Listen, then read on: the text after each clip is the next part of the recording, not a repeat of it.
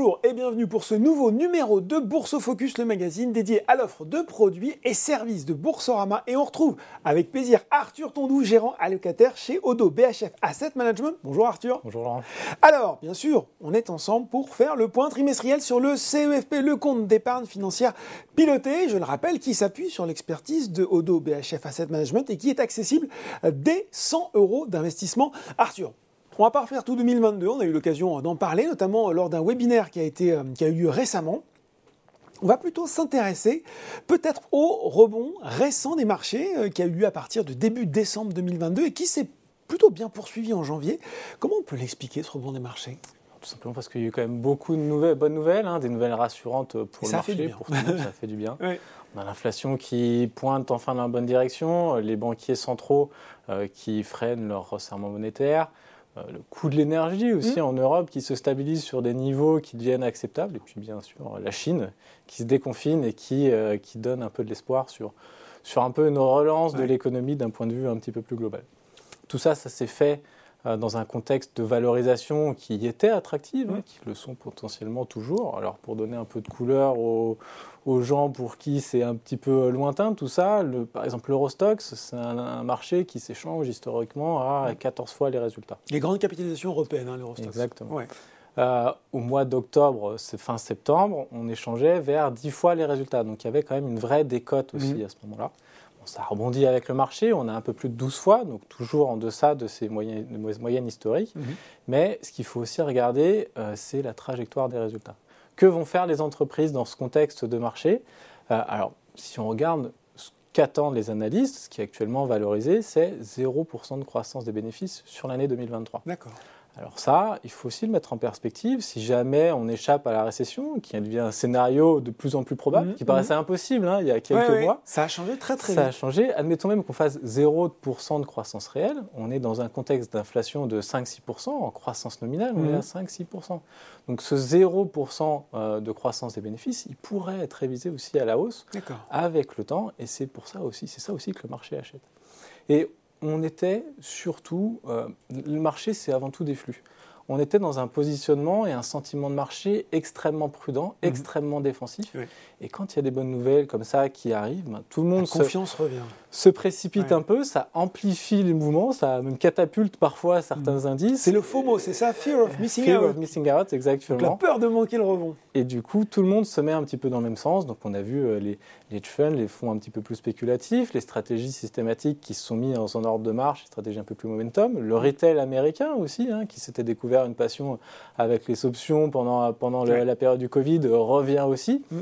Il n'y a que les institutionnels qui sont peut-être encore un petit peu prudents actuellement, mais on n'est pas à l'abri de les voir aussi euh, arriver. En tout cas, c'est ce qui c'est ce qui propulse le marché au moment où on se parle et c'est ce qui a aidé le marché à rebondir au mois de janvier. Alors, question très concrète pour les gens qui nous regardent, ils disent bon, ben justement, est-ce que, est que chez Odo, on a pris le train de la hausse en marche? Est-ce que vous avez fait des arbitrages au sein euh, des quatre mandats pour accompagner ce train de la hausse?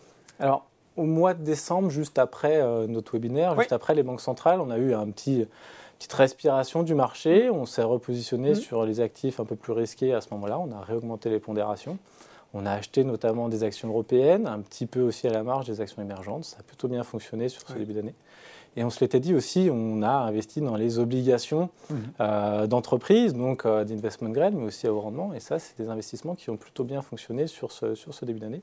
Donc on prend le train, on est actuellement, on n'est pas resté à quai sur ce début d'année et c'est un peu la bonne nouvelle aussi de ce, début d'année. Bon, je sens de l'optimisme dans votre discours, Arthur. En même temps, on a quand même quelques experts, quelques voix qui nous disent que le rebond, notamment sur les marchés, il a peut-être été un peu rapide, un peu même trop franc, un peu trop fort. Quel est votre sentiment sur le sujet? C'est vrai que c'est peut-être allé un peu vite, mais mhm. encore une fois, il y avait des raisons pour ça. Mhm. Euh, on pense, nous, que d'un point de vue euh, stratégique, long terme, il faut garder une exposition aux actions au moins neutre, parce qu'il y a, potentiellement un changement de paradigme et les actions peuvent continuer à performer sur, du long terme. Maintenant, c'est vrai que ça allait très vite. On a les moyens, nous, dans les fonds, la, capacité de venir couvrir une partie du portefeuille hein, avec différents instruments, euh, notamment des options, et c'est ce qu'on a fait progressivement sur, sur, ces derniers, sur ces derniers jours c'est vrai que la prime à décaisser pour couvrir une partie du portefeuille, elle aussi est devenue moins importante avec la baisse de la volatilité. Mm. Euh, on pensait que c'était un bon moyen aussi de, bah, de, couvrir un peu la, performance du, portefeuille et rajouter un peu de la convexité de le faire de, cette façon-là. Donc Ça allait très vite, c'est vrai. Tactiquement, ça peut respirer et on, a essayé de, courir une partie du portefeuille en faisant ça. Bon, vous l'avez dit, on a, le sentiment que justement ce, climat, en tout cas cette, euh, cette vue sur l'économie, on parlait beaucoup de récession à la fin de l'année, on en parle moins aujourd'hui, ça a changé très très vite. Qu'est-ce qui, hormis les raisons que vous avez déjà évoquées, a expliqué ce revirement finalement? L'optimisme, il, part de l'inflation, hein, mm. parce que c'est ça qui inquiétait tout le monde depuis l'année dernière on voit l'inflation américaine qui reflue euh, progressivement euh, mois après mois. On a eu six mois consécutifs de baisse de l'inflation. Euh, et il y a des effets de base euh, en jeu qui devraient euh, refaire tangenter l'inflation vers des niveaux plus Comme elle était très forte l'année dernière, forcément, on s'attend à ce que ça continue à baisser. Absolument, c'est monté très fort et forcément ça peut aussi risquer de baisser très fort dans, l'autre sens, étant donné que c'est une accélération de l'inflation et donc ça, ça, peut aussi corriger de façon extrêmement violente avec ce qu'on appelle les effets de base. Même chose en Europe, même s'il y a six mois de, délai. Hein, mm-hmm. Là, ça part surtout d'une correction de l'énergie pour l'instant, mais encore une fois, avec ces fameux effets, on pourrait avoir une correction vers, assez rapide vers des niveaux qui devraient être jugés acceptables. En tout cas, c'est ce qui incite les banquiers centraux à freiner leur resserrement monétaire. Euh, et, ça, ça rassure aussi le marché parce qu'en fait, on voit les taux terminaux, taux terminaux en, ligne de mire, en approche, et ça, ça enlève de la volatilité dans les marchés obligataires. Maintenant, d'un point de vue euh, activité économique, mmh. en Europe, on voit euh, le coût de l'énergie euh, qui, qui, qui, a descendu, en fait, qui, qui vers des niveaux qui, deviennent, qui deviennent acceptables. Les centrales nucléaires françaises ont tenu, les stocks de gaz allemands, eux, sont pas pleins, mais en tout cas beaucoup plus pleins que ce qu'on craignait, exactement, du cet hiver particulièrement doux. Et finalement, le, scénario du pire, le scénario de la grosse récession en Europe, semble s'écarter et on pourrait, en tout cas nous on le pense, avoir finalement bah, euh, quelques points de croissance qui arrivent sur, sur cette zone-là. Ça pourrait être, le pire n'est pas certain. On ne va pas rejouer le scénario de l'énergie euh, à l'hiver en septembre, octobre de cette année? Alors justement, il y, a un peu un espoir sur l'approvisionnement en 2024. Euh, parce que quand on regarde les prix du gaz à livrer sur l'échéance de décembre prochain, on voit que là aussi les prix ont baissé. Donc il y a un espoir de pouvoir s'approvisionner sans euh, bah, les pipes euh, mm. russes qui sont maintenant de toute façon euh, hors service. Mm. Donc là aussi, ça, aide à, rassurer le marché sur, les, perspectives économiques. aux États-Unis, c'est particulièrement euh, impressionnant. Hein. L'économie est particulièrement résiliente. Le fameux consommateur américain est toujours là. Il est là. il avait son épargne accumulée pendant la phase du Covid. Il euh, l'utilise pour euh, bah, continuer et à consommer. Et on l'a vu dans les derniers chiffres du dernier trimestre 2022. il est toujours au rendez-vous toujours aussi au rendez-vous euh, du marché de l'emploi. Hein, euh, qui reste dynamique. Hein, Aux grandes dames des banquiers centraux, peut-être. Hein, mais, Ça, on euh, explique, parce que quand on est, on se dit, mais attendez, le, marché de l'emploi va bien aux États-Unis, ça ne plaît pas aux banquiers centraux. Attendez, c'est quoi cette histoire? Bah, C'est-à-dire qu'il y a des risques d'inflation de second tour s'il y a trop d'inflation salariale. Donc s'il n'y a pas de chômage, il y a un risque d'inflation salariale, et forcément, c'est un peu l'effet boule de neige. Et donc, en tout cas, le marché de l'emploi américain est extrêmement dynamique toujours, et en fait, ça montre que l'économie tient aux États-Unis. Mm. Euh, et puis enfin en Chine, ça déconfine.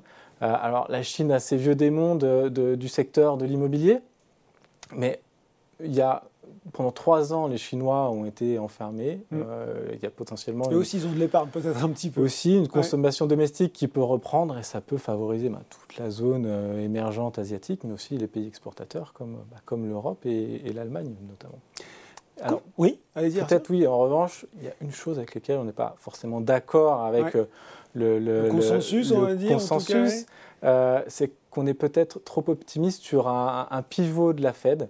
Euh, le marché valorise des baisses de taux dès cette année hein, dans, dans, les cours obligataires on pense que les niveaux de, taux vont peut-être rester un peu plus haut, mais mm. un peu plus, enfin pas forcément plus haut, mais pour plus longtemps. Pour plus longtemps. Et pourtant Powell il le dit, hein, qu'il faut que ça reste haut longtemps. Parce que si on est dans ce scénario où la croissance tient, où la Chine repart et qui peut aussi mettre un peu de pression sur le cours des matières premières, euh, peut-être que le, train de l'inflation peut, reprendre aussi. Donc euh, il y a aussi un risque là-dessus. Donc attention à la volatilité par épisode euh, dans les cours obligataires cette année et attention surtout sur les maturités peut-être les plus longues. Justement, euh, quand on a exposé ces raisons d'être plutôt optimiste quand je vous écoute, Arthur. Qu'est-ce que ça donne sur les mandats, sur les différentes classes d'actifs? Est-ce que ça veut dire que vous continuez sur ce qui a été finalement été initié en décembre 2022 en décembre 2022, on se l'était dit, il fallait 2023 allait être l'année de l'obligataire, notamment des obligations d'entreprise.